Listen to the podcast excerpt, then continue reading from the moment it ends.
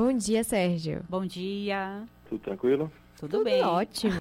A gente vai aproveitar esse período que se aproxima aí, que é o período de Natal e das festas natalinas, para bater um papinho a respeito do consumismo, né? A gente sabe que nessa época as pessoas tendem a consumir mais.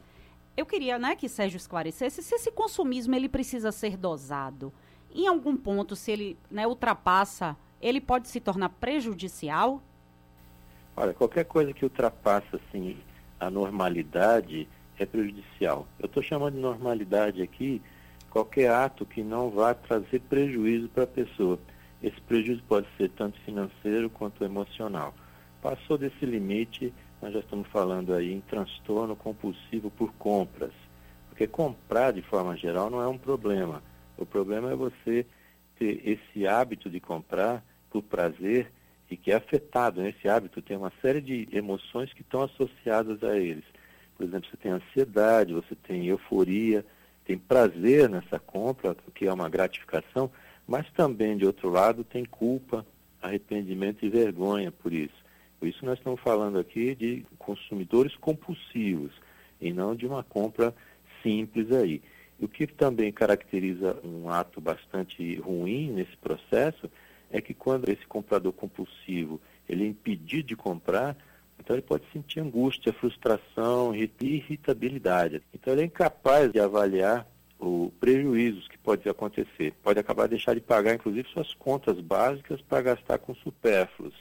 Agora, uma coisa interessante, Camila, é que não é só nessa época e que a pessoa pode ter esse transtorno compulsivo por compras. Isso pode ser em qualquer época do ano. Nesta época em particular, como existe um bombardeio da mídia aí por consumo, isso pode ficar mais exacerbado ainda.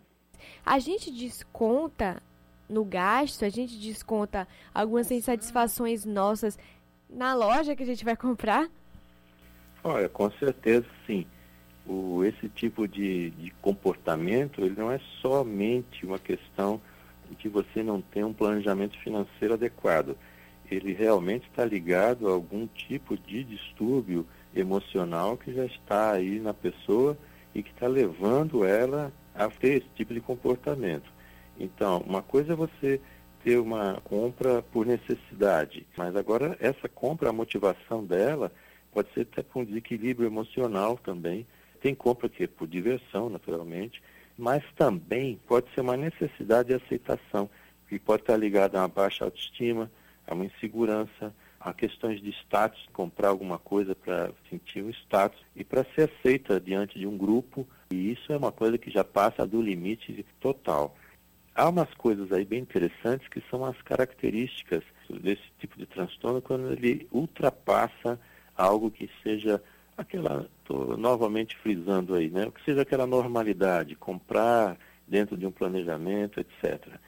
Uma das características bem interessantes é que a pessoa começa a esconder as compras da família, né, ou do parceiro da parceira. A pessoa compra esconde. Começa a mentir sobre o valor dos itens comprados também.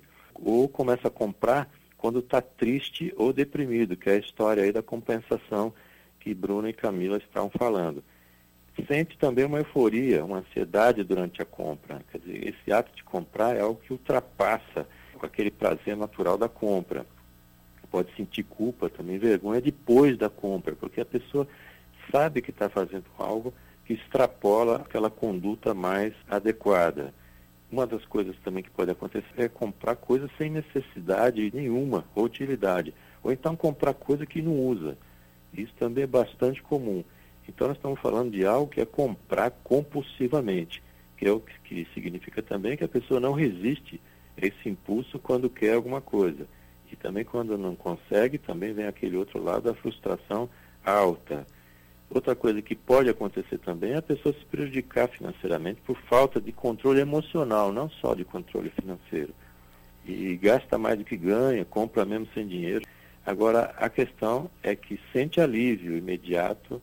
Naquele momento da compra, a pessoa tem uma satisfação, acaba preenchendo aí um vazio emocional. Tem um nome esquisito, né, doutor? É, oniomania. Isso aí vem do grego, exatamente essa questão de comprar de forma, ter as coisas de forma assim desesperada. Agora, você falou sobre a questão do status, que muitas vezes essa compra compulsiva, ela está ligada, né, a um status, a você ter para ser. E nesse momento, né, nessa fase de boom das redes sociais, em que a gente está sempre em contato com pessoas que têm muito e postam muito e mostram muito que elas têm, isso tem desencadeado ainda mais esse né? sentimento? Sim, com certeza. A gente já falou sobre as redes sociais e como isso, hoje em dia, não tem como a gente ter uma vida cotidiana sem estar ligado, de alguma forma, às redes sociais. E, de fato, esse consumo pode acontecer para satisfazer algum tipo de necessidade que venha de uma origem já anterior. Estamos falando aí de aspectos que podem ter sua origem na infância.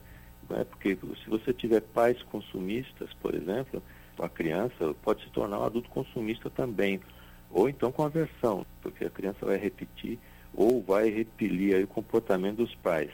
Outra coisa que é muito comum, que pode gerar esse tipo de comportamento, é que são aqueles pais ausentes que compensam essa ausência dando presente para os filhos. Sim. E aí nessa criança vai crescer a ideia de que comprar que é um ato capaz de suprir aquele amor, aquele vazio emocional. Então, esse tipo de pessoa também que tem essa necessidade de status, como você falou, está mirando e está precisando da aceitação dos grupos em que ela frequenta. Outro tipo de situação que vai gerar um adulto bastante compulsivo na compra também pode ser aquelas crianças que têm tudo na mão, que é atendida prontamente qualquer necessidade. É o tal que a gente chama dos mimados, pessoas que foram rejeitadas também na infância, muito comparadas com outras crianças, pode criar esse hábito de comprar para se sentirem aceitas. Essas pessoas são muito influenciadas pela mídia, padrões de moda e beleza. O que eu recomendo é que a gente possa ter esse conceito e perceber isso de uma forma bastante clara para se livrar desse transtorno. Porque o nome transtorno não é à toa mesmo, traz um desconforto grande para a pessoa. O que a gente recomenda sempre é avaliar essa compra, não andar com cartões aí de crédito muito dinheiro, até for o caso, destruir esses cartões, cancelar catálogo de assinatura, e-mail de loja, evitar colecionar esse tipo de folder, né, e catálogo de promoção. Se for possível, levar um amigo de confiança quando for comprar alguma coisa e tentar aí substituir o impulso de comprar por uma prática de atividade física.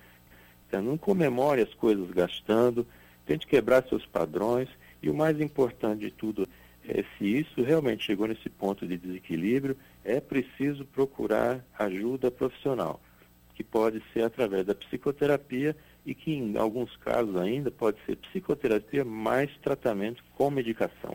Alerta importante deixado aí pelo psicólogo Sérgio Manzioni, que se você percebe que está doente, precisa procurar o especialista. Sim, é com certeza.